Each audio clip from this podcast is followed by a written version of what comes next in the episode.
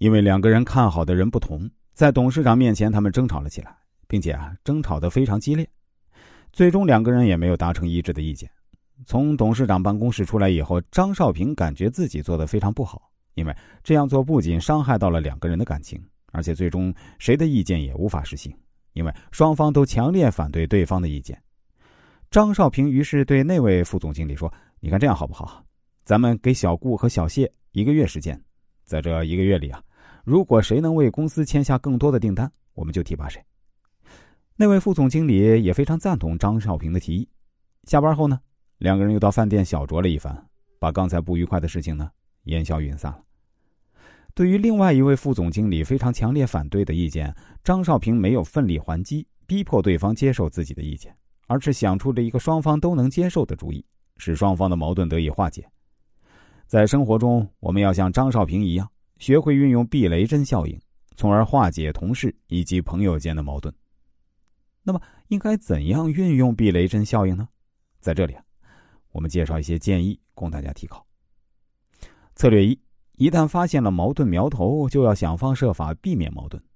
实际上，任何人都不希望矛盾产生激化，都希望彼此和谐共处。没有矛盾是人际交往的最理想境界，所以。在交往的过程中呢，一旦发现有矛盾或者冲突的苗头，就要把沟通和协商的工作做在矛盾真正产生之前，就要想方设法将矛盾消失在萌芽状态。策略二，职场上要少说空话，多办实事，做一个诚实的人。在职场上，与同事、领导建立良好人际关系的前提是少说空话，多做事，多坦诚沟通，调整心态。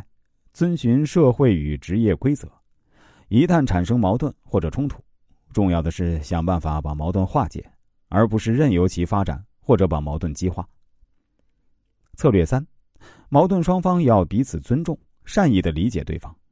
矛盾双方要彼此尊重，善意的理解对方。出现矛盾或者冲突后，应该双方多从自己身上找原因，而不是自己哪方面做的不好，是不是影响了对方的利益。另外，还要多从对方的角度思考一下，多为对方想一想，很多矛盾就会化解。有理也应让三分。另外呢，要及时沟通处理人际矛盾或冲突，以免激发矛盾，或者是让矛盾积累形成大的冲突。策略四，解决矛盾的时候，头脑要冷静，要就事论事。